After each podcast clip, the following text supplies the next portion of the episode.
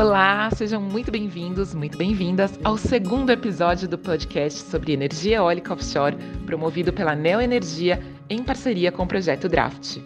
Eu sou a jornalista Daniela Grimbergas e estou aqui novamente para falarmos sobre esse tema tão importante para o futuro e para a transição energética. No primeiro episódio, se você ainda não ouviu, ele está disponível em nossos canais. A gente contou sobre a eólica offshore e o porquê de falar dela agora, sendo que a gente ainda tem um longo caminho pela frente até que os projetos possam se consolidar. E nesse segundo bate-papo, nós vamos jogar luz sobre os desafios, os processos e as grandes ondas que a gente vai enfrentar para chegar aos bons ventos. Mais uma vez, estão aqui conosco Adriano Gouveia, engenheiro eletricista com mestrado em energia eólica pela UFPE, certificação de projetos eólicos na Universidade Técnica da Dinamarca e MBA em negócios do setor elétrico na FGV. São mais de 12 anos de experiência na área de renováveis e atualmente o Adriano atua como gerente de desenvolvimento de eólica offshore na Neo Energia. E também Matheus Noronha, que é Head de Energia Eólica Offshore da Abeólica, a Associação Brasileira de Energia Eólica e Novas Tecnologias. Matheus é PhD em Estratégia e Inovação pela ESPM, mestre em Comportamento do Consumidor pela ESPM e bacharel em Marketing pelo Mackenzie. Com MBA na Católica Porto Business School, é autor de dois livros e pesquisador com mais de 70 publicações científicas.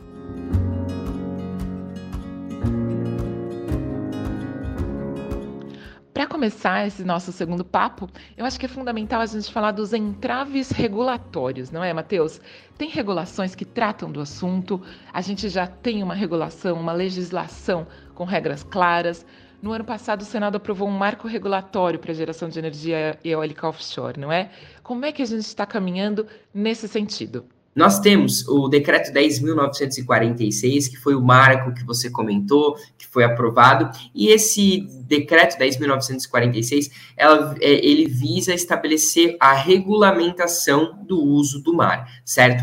A partir desse decreto são definidos alguns órgãos competentes, como será o processo de licitação diária, como será alguns, como serão alguns detalhes associados a como utilizar aquela área na região marítima para explorar a energia eólica offshore. A partir desse decreto, se desdobraram duas portarias muito importantes para o desenvolvimento, que são normas complementares, tá? A primeira portaria é a portaria número 52, que visa é, apresentar a regulamentação complementar associado a esses órgãos competentes. Então, qual vai ser o papel desses órgãos competentes, o que eles vão ter que fazer em determinadas ocasiões de aprovação e processo de licitação, e a outra portaria é a portaria interministerial número 3, que trata, trata alguns detalhamentos do portal único de gestão, que lá fora é conhecido como One Stop Shop, um balcão único onde vão ser realizadas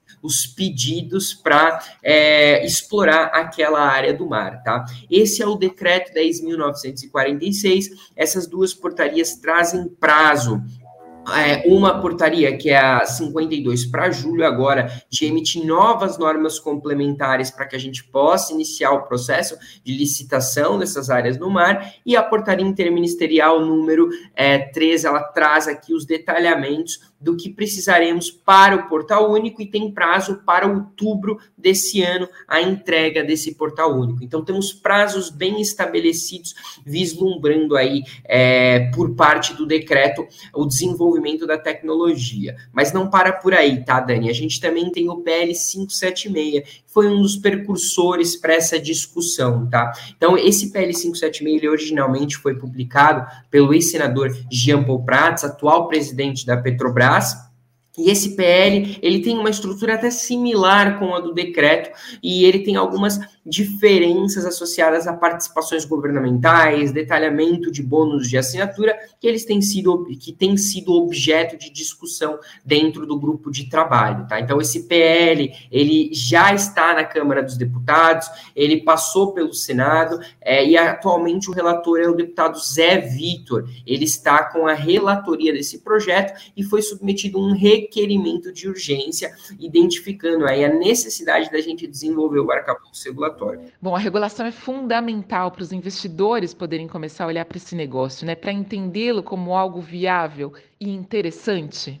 É, a gente discute as necessidades de eletrificação do Brasil, entendemos realmente que é necessário algumas prioridades de infraestrutura para o desenvolvimento e ampliação da nossa matriz elétrica, mas a regulação ela precisa sair o quanto antes, tá, Dani? Porque essa regulação saindo o quanto antes permitirá com que os empreendedores possam estudar a viabilidade técnica da área. A gente já sabe, já é notório que a tecnologia offshore ela vai atingir níveis de maturidades muito uh, expressivos, como já está acontecendo na Europa, não é só no Reino Unido, na França também tivemos a eólica offshore sendo comercializada por 45 euros megawatt-hora em leilão recente. Então, temos visto isso, mas mais importante do que isso, Dani, é um país estabelecer a sua regulação para que se possa iniciar os estudos de viabilidade técnica. E é isso que os empreendedores estão fazendo aqui atualmente, tá? Como a Neo Energia, outras empresas estruturaram times aqui,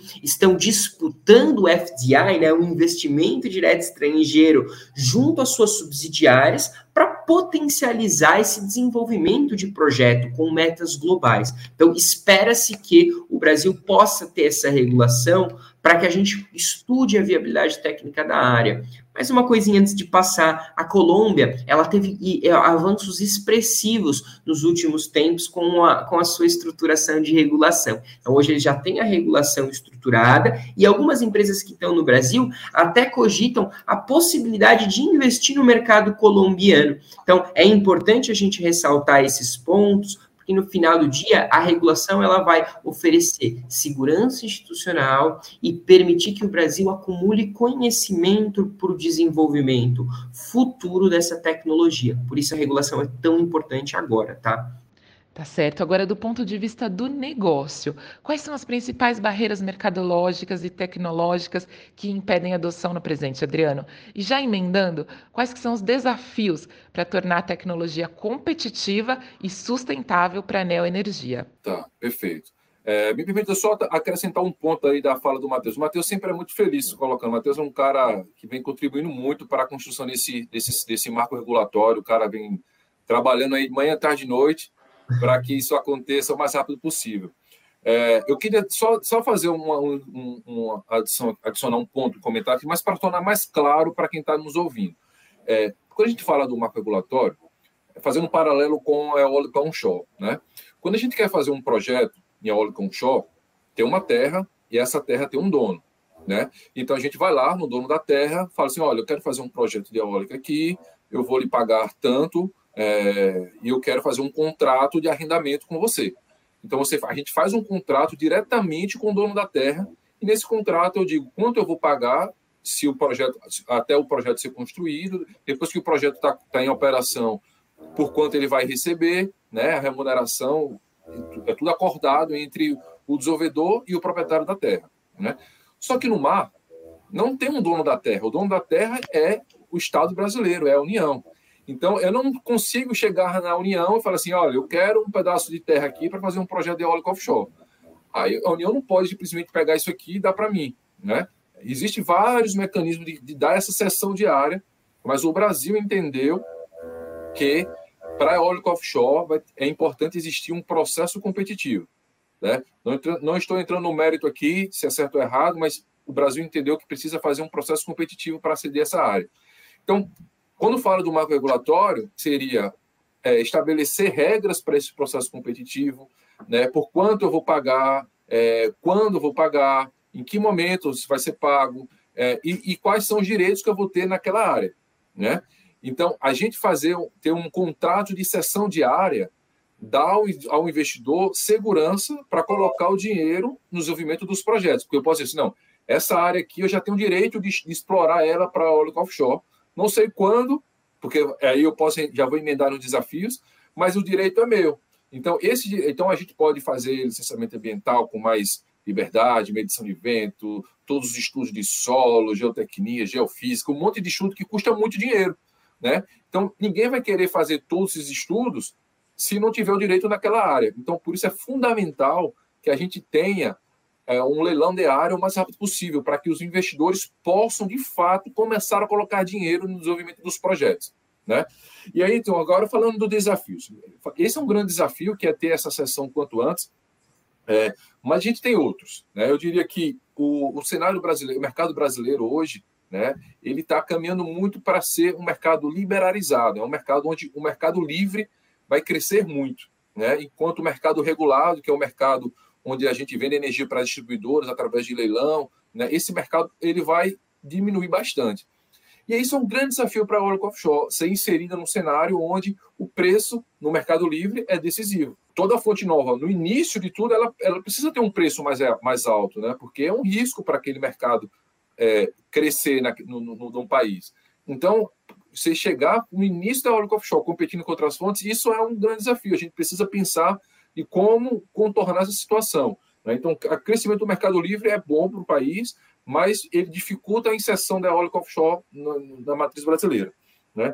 O outro ponto é a demanda. Né? O, o Brasil precisa crescer, a gente precisa é, tornar nossa, nossa matriz mais verde do, do consumo, né? do lado do consumo. Né? E, e, a demanda é fundamental para existir a necessidade de ter mais geração de energia como a eólica offshore. Né?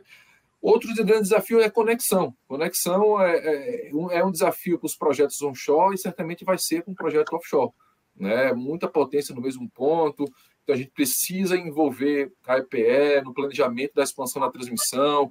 Então a gente precisa casar onde os projetos vão ser desenvolvidos com o planejamento da transmissão. Né? Então e, e isso, é um, isso é um grande desafio. A gente vai fazer um leilão de área em uma região ou em algumas regiões e a EPE precisa saber como que se os projetos vão sair ou não do papel para licitar uma linha. Então isso é um grande desafio. Também um grande desafio é, é toda a infraestrutura que a gente precisa ter né, para desenvolver um projeto, a indústria naval, portos, é, toda, toda a questão de fornecimento de serviços também, que muitos a gente vai precisar importar, ou a gente vai ter que desenvolver aqui, mão de obra, mão de obra é um, é um, um sempre foi uma dificuldade no setor de renovável, não um setor que vem crescendo tanto, e a gente ainda tem essa necessidade de mão de obra, então a gente precisa capacitar pessoas, né? A gente precisa ter pessoas assim como o Matheus, que é um cara que tem doutor, dentro de uma universidade, né, que tem doutorado, dentro de uma universidade, falando para os alunos o que é energia eólica, a importância que tem isso. Então, um cara que tem uma visão de mercado, mas está dentro da universidade, então acho que a gente precisa pensar a nossa forma de, de capacitação também, né? Excelente. Agora, Matheus, olhando para o desenvolvimento de projetos e estudos, quais são os principais centros de pesquisa, laboratórios, projetos desenvolvidos no âmbito acadêmico sobre a eólica offshore? E as startups que desenvolvem atividades sobre o tema e suas áreas de atuação? Nós temos uma série de institutos e instituições é, acadêmicas que trabalham para promover o desenvolvimento da tecnologia na conjuntura nacional. É, inclusive, uma delas, é, o Adriano tem até formação, que é a DTU, que é uma universidade na própria Dinamarca, e que estuda o desenvolvimento da eólica offshore. Globais, eu poderia citar diversas, mas eu acho que a sua pergunta foi mais local, né? E considerando isso, eu quero mencionar duas instituições que têm trabalhado fortemente no desenvolvimento dos estudos das eólicas offshore. A primeira é o FRN Creation, é, eles têm um grupo muito bacana, vocês conseguem acessar o site deles. Se vocês procurarem é, Creation, UFRN, Eólicas Offshore, vão apare vai aparecer o site do pessoal da Creation, eles têm uma série de informações, publicações que foram realizadas, investigações científicas e projetos que são desenvolvidos constantemente. Definitivamente, instituições igual a, a iguais à UFRN, elas colaboram com o avanço é, da tecnologia. Eu vou explicar por quê. E a outra instituição é a Coptec UFRJ, que trabalharam junto com a gente no estudo da cadeia de valor, que é, talvez seja o maior estudo da América Latina e das Américas de eólicas offshore. São mais de 700 páginas, 11 cadernos, mostrando as oportunidades da eólica offshore na conjuntura nacional e algumas das coisas que a gente até discutiu aqui, como o caso do porquê investir em eólicas offshore, desafios de transmissão, desafios de regulação, é, quais são os multicritérios e critérios puros, como o mundo trabalha isso. Vocês podem encontrar esse documento desenvolvido pela Coptec UFRJ e, com acesso disponível e gratuito no site da Beólica. É só procurar cadeia de valor, sumário executivo e vocês vão encontrar lá. Um documento bárbaro, tá? Então, essas duas instituições são instituições pivôs no desenvolvimento de pesquisas de eólicas offshore. Mas eu queria, é, antes de pular para as startups, citar a importância de instituições como essa. No Reino Unido, a gente tem uma, é, uma aceleradora de startups, que é a Catapult Accelerator, Ori Catapult Accelerator, que tem o papel de fomentar o desenvolvimento da pesquisa, desenvolvimento e inovação e dos primeiros protótipos até de projetos de eólicas offshore. Essa aceleradora ela tem um papel fundamental para destravar a importância da pesquisa para a estruturação regulatória. E a Catapult Accelerator foi um vetor fundamental para esse desenvolvimento. Quando a gente olha instituições como o caso da UFRN, UFRJ, que tem grupos como Creation, esses grupos eles estão se solidificando cada vez mais parecidos com o que é a Ori Catapult. A gente sabe que o modelo da Ori Catapult é um modelo financiado é, pelo State Crown da Inglaterra, mas é um modelo é, que foi essencial para o desenvolvimento e para o aprendizado regulatório.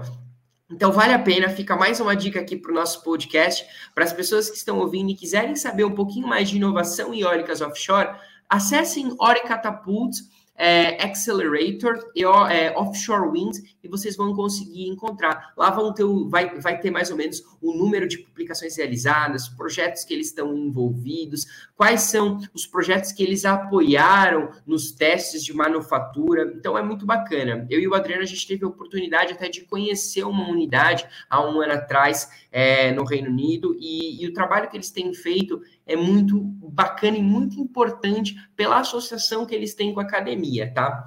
Bom, dito isso, eu expliquei um pouquinho sobre o ecossistema de inovação que envolve eólicas offshore e um agente de aceleração para estabilizar esse modelo regulatório que a gente tem. Quando a gente fala de startups, é, eu poderia mencionar várias. A própria é, X, é, Catapult Accelerator, ela surgiu como uma startup, tá? E foi um case de sucesso mas a gente tem startups que utilizam inúmeras tecnologias, desde inteligência artificial, digital twins, IoT, Big Data, para poder fazer a manutenção de grandes dados.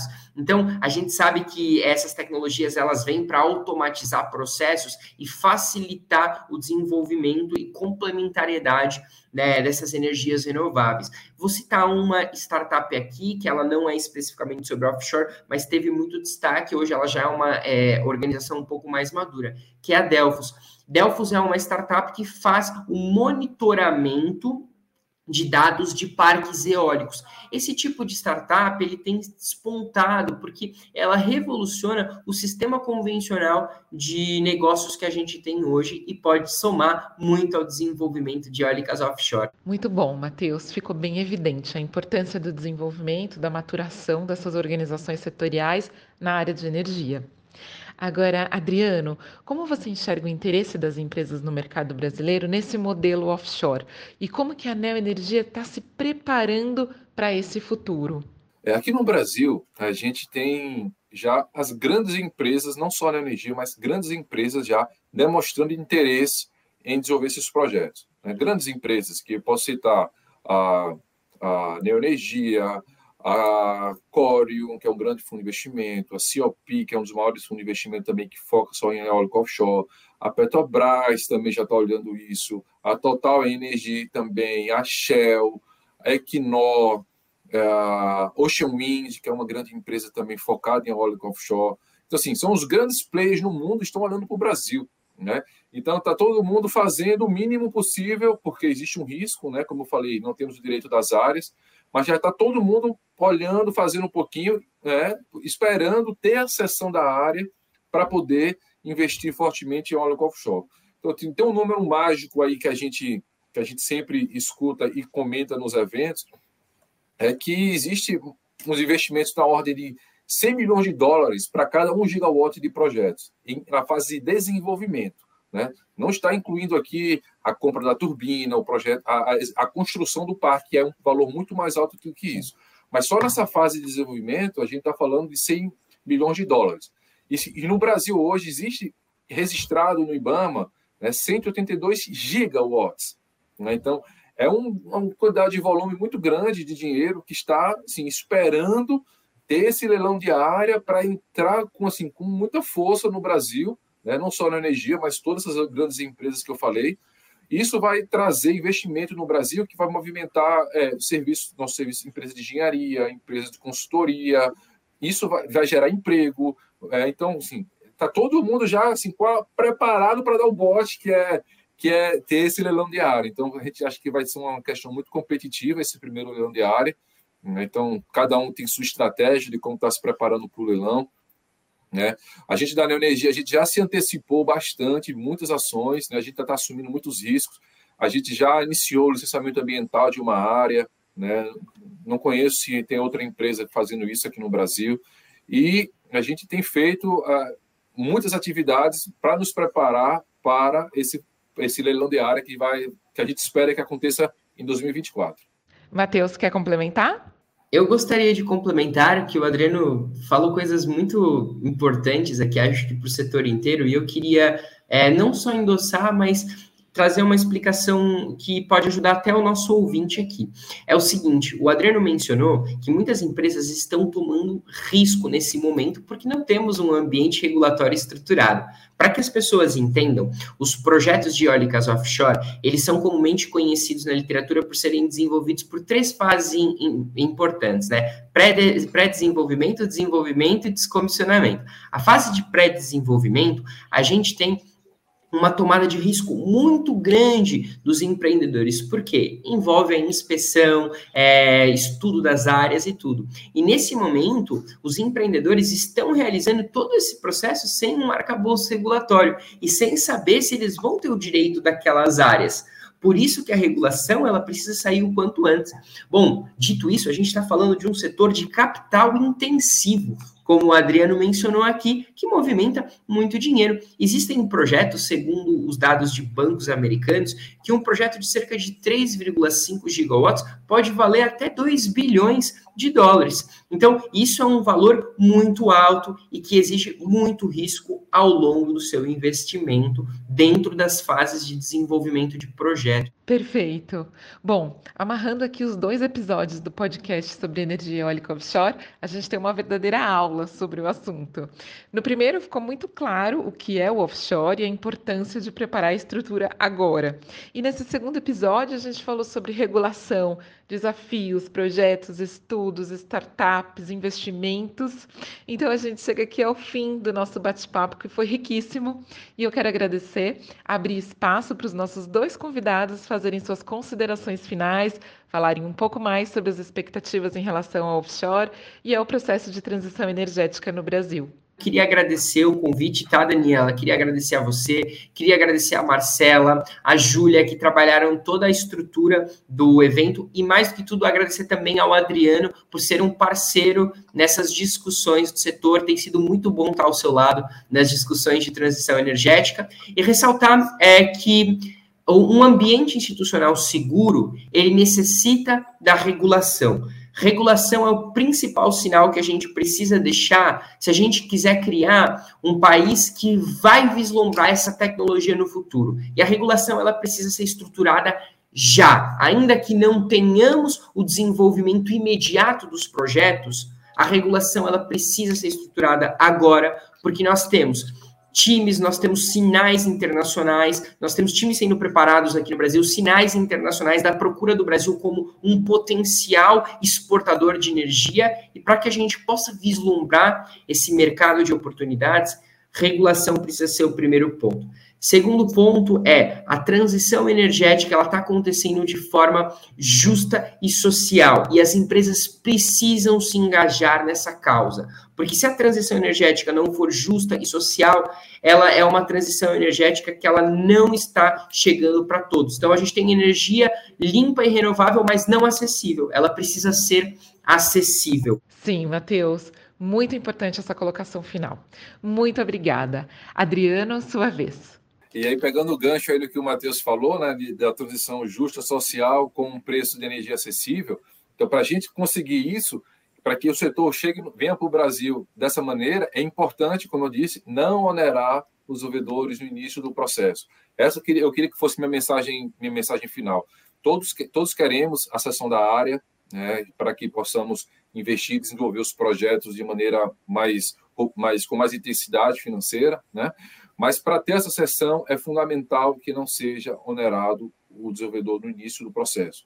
Né? Acreditamos que tem que ser a União precisa receber por isso, né? Tanto é que a gente está usando um bem público, né? A União é o, a área no mar pertence à União. Se outra empresa vai usar, obviamente precisa pagar por isso, mas que não seja o valores é, sem um teto. Porque a gente trabalha aqui, a legislação aconteça e que os valores financeiros tenham um teto para poder os projetos serem desenvolvidos de maneira é, financeiramente sustentável, que a gente não espere tarifas mais altas no final, porque se a gente onera no início, certamente uma tarifa mais alta vai ser esperada no final. Também queria aproveitar é, e parabenizar a Biólica, em nome do Matheus, é, pelo excelente trabalho que vem, vem sendo feito para ter é, é, é, o marco regulatório estabelecido no Brasil.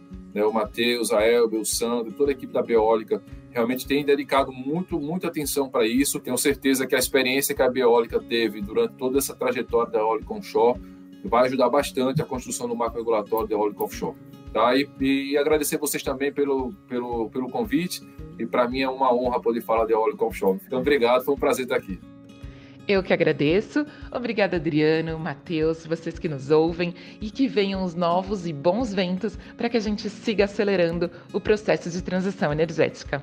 Um abraço a todos e até a próxima.